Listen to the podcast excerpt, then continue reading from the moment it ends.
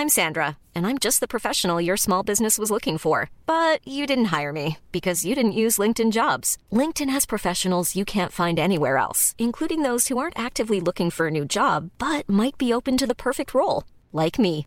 In a given month, over 70% of LinkedIn users don't visit other leading job sites. So if you're not looking on LinkedIn, you'll miss out on great candidates like Sandra. Start hiring professionals like a professional. Post your free job on linkedin.com/people today.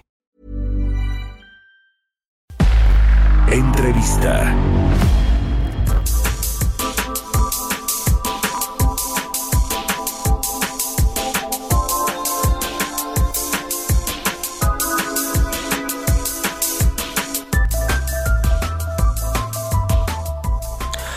Y bien, le decía al inicio del programa que vamos a platicar con el doctor Iván Pliego Moreno, el expresidente de la Comisión Nacional del Sistema de Ahorro para el Retiro, la CONSAR, el regulador de las AFORES en México. ¿Cómo estás, Iván? Muy buenos días. Muy buenos días, estimado Mario. Con mucho gusto de escucharte y saludar a tu auditorio. Muchas gracias por estos minutos para Bitácora de Negocios. Eh, pues varios temas que queremos platicar contigo. Uno, o uno de los más recientes. Hey, I'm Ryan Reynolds. At Mint Mobile, we like to do the opposite of what Big Wireless does. They charge you a lot, we charge you a little. So naturally, when they announced they'd be raising their prices due to inflation, we decided to deflate our prices due to not hating you. That's right. We're cutting the price of Mint Unlimited from $30 a month to just $15 a month. Give it a try at mintmobile.com slash switch. $45 upfront for three months plus taxes and fees. Promo for new customers for limited time. Unlimited more than 40 gigabytes per month. Slows. Full terms at mintmobile.com. es este estos cambios normativos que se publicaron en el diario oficial de la Federación eh, con respecto al, eh, al, gasto comercial que tienen de las afores, las afores, los promotores, los agentes promotores de estas eh, pues empresas que finalmente lo son. Platícanos un poquito para entrar en contexto de, de qué significan estos cambios que se publicaron en el diario oficial. Cómo no, con mucho gusto. De manera muy breve te puedo comentar que Efectivamente, desde fines del año pasado estuvimos eh, revisando la estructura de gastos de las administradoras y notamos que había más de 40%, 43% del promedio que era el gasto comercial. Y esto era el mayor gasto de todos los que tenían las administradoras. Eh, algunas tenían desde luego más, otras un poco menos, pero ese era el promedio del sector. Y esto significaba que pues estaban gastando menos en inversión, estaban gastando menos en administración, en otros eh, rubros, eh, y nos abocamos a identificar que existía una parte variable de este gasto comercial eh, y era algo que también ya se estaba diagnosticado desde hace tiempo porque seguramente tú has tenido alguna referencia, alguna experiencia incluso personal de este, la manera como a veces actuaban muchos de los promotores comerciales eh, cuyo objetivo no era el de ofrecer información o acompañar eh, a los cuentavientes, sino simplemente buscar que se traspasaran. Y el motivo de esta eh, actitud era que les pagaban por comisión, ¿no? Les pagaban una comisión por cada traspaso. Eh, esto, desde luego, era un gasto excesivo y no agregaba ningún valor al sistema y tampoco eh, ningún valor a los cuentavientes. La, la mayoría de los traspasos eran negativos. Entonces, nos eh, este, decidimos a actuar de manera adecuada en favor de los cuentavientes sin afectar a las empresas.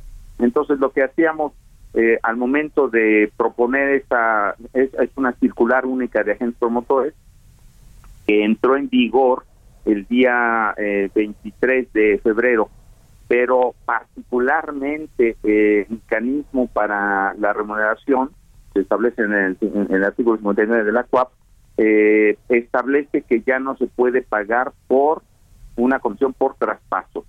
Eh, ¿Cuáles son las posibilidades para que las AFORES recompensen o reconozcan la labor de los promotores?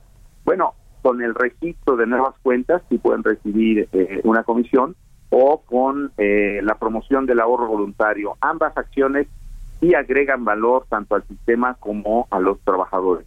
Y esto eh, entró en vigor apenas el día primero de marzo, hace escasamente dos semanas, mañana se cumplirán dos semanas. Entonces estamos monitoreando eh, cuál es el, comportamiento del, sector, del mercado. Eh, eh, la verdad es que sí era una de estas distorsiones del sistema, estimado Mario. Te digo, había un gasto excesivo que no agregaba valor. Y estamos atendiendo eso con la intención de que se fortalezca el sistema en su conjunto y que eh, los cuentavientes de verdad vean en los promotores o los asesores verdaderos acompañantes que les oriente, que les informen de manera adecuada eh, y que busquen el beneficio de ellos, de los cuentavientes, y no nada más el beneficio personal de los promotores. Este gasto comercial de 40% eh, de toda la operación de las administradoras eh, era, era para gasto comercial, es lo que nos... nos es, es correcto, 43% del gasto comercial del año 2021 fue para eh, promoción comercial, los gastos comerciales. hay que decir que no estamos limitando, digamos, todo este gasto comercial, desde luego que tienen y necesitan realizar la promoción, pero la parte variable de ese gasto comercial él, es el que estaba dedicado a el pago de comisiones por traspaso y esto ya no es posible hacerlo. Hablando de los traspasos, ¿cuánto se ha movido, digamos, eh, el, sector en términos de traspasos, de cambios de cuentas de, de los, eh, de los eh, trabajadores a distintas afores? ¿Se ha movilizado? ¿Ha habido una mayor agilidad después de todas las reformas que se han hecho, Iván? Eh, sí, mira, como la CUAP eh, entró en vigor, que te decía yo, el primero de marzo, la verdad es que en los dos primeros meses del año se mantuvo, de hecho se incrementó un poco esta actividad de traspasos. Eh, el año pasado fueron en total, en todo el año, un poco más de tres millones y medio de, traspasos. y en estos dos meses de actividad, enero y febrero, pues ha sido más de 600 mil, fueron más de 600 mil porque hubo una actividad, eh, este, digamos, incrementada, eh, este, con mayor intensidad para lograr estos traspasos. Sin embargo, eh, lo que vemos nosotros en la calidad de los traspasos es que siguen siendo la mayoría, más de 50% traspasos negativos. Esto es, este, tradicionalmente la gente puede pasar a una afore que le da menos rendimiento antes pues que también incluso le cobraba más de comisión. Como tú sabes, ahora la comisión es prácticamente la misma de todas las administradoras, hay dos diferentes, pero eh, la mayoría están en punto 57. Entonces, eh, de todas maneras, se están dando una serie de cambios negativos. Resultado de esta actividad que te digo no orienta, no informan de manera adecuada a los cuentavientes y están tomando decisiones que le son eh, contrarias a su interés, son negativas.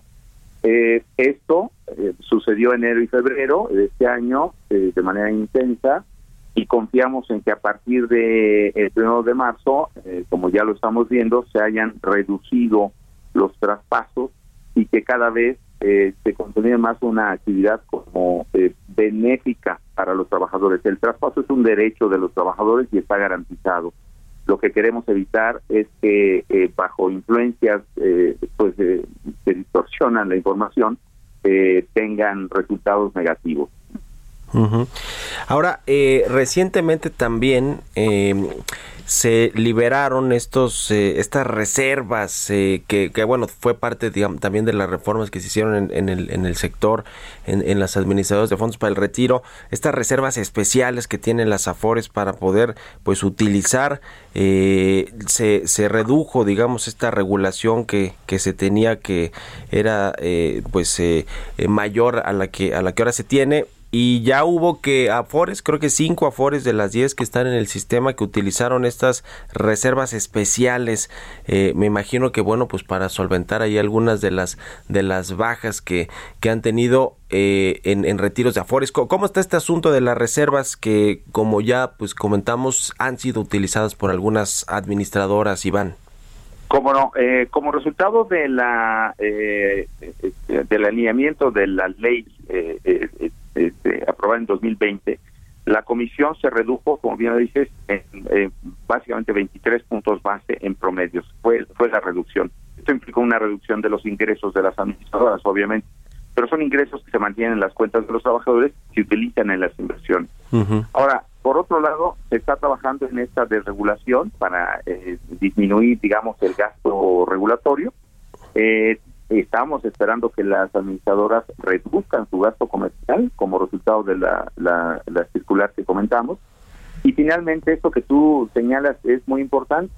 Eh, también se ha revisado el, el, nivel de riesgo que ha enfrentado el sistema en su conjunto y concluimos que era eh, viable eh, liberar varios puntos de la reserva especial a que están obligadas las administradoras para enfrentar algún caso de, eh, este, pues, de por algún quebranto. esta, esta disminución, eh, efectivamente, este, grosso modo está calculada en unos 5 mil millones de, de, pesos, de los cuales ya eh, varias administradoras, cinco como lo señalas tú, han dispuesto de eh, números cerrados 2.700 millones de pesos. Entonces esto, desde luego, ayuda, es una eh, es un un, gasto o una disposición de dinero que ya no tiene que eh, eh, mantener eh, este, como reserva. en general, de este proceso de liberación de puntos de la reserva especial ha bajado del punto 71, que era el que establecía la ley, a un punto 55, ¿no?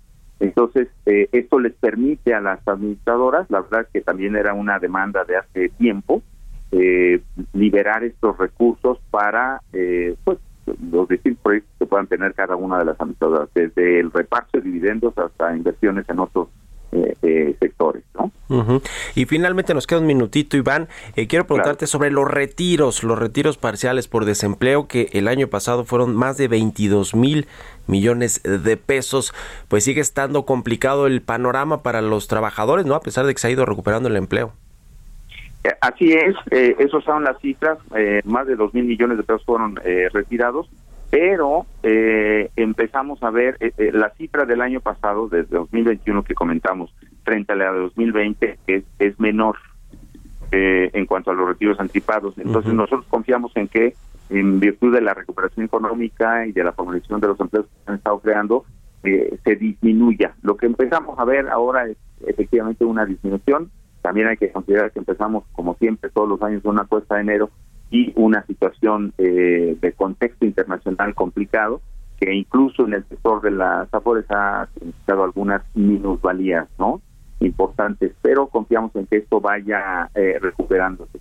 De momento, la necesidad de disposición de recursos eh, anticipados por parte de los trabajadores está en una tendencia a, la baja. A la baja, qué bueno. Pues muy bien, te agradezco como siempre estos minutos. Iván Pliego, presidente de la CONSAR, muchas gracias y muy buenos días. Muy buenos días, muchas gracias a ti, estimado Mario, que haya muy buena semana y saludos a todo el Igualmente, para ti un abrazo. Mom deserves the best, and there's no better place to shop for Mother's Day than Whole Foods Market. They're your destination for unbeatable savings, from premium gifts to show-stopping flowers and irresistible desserts. Start by saving 33% with Prime on all body care and candles. Then get a 15-stem bunch of tulips for just $9.99 each with Prime. Round out Mom's menu with festive rosé, irresistible berry chantilly cake, and more special treats. Come celebrate Mother's Day at Whole Foods Market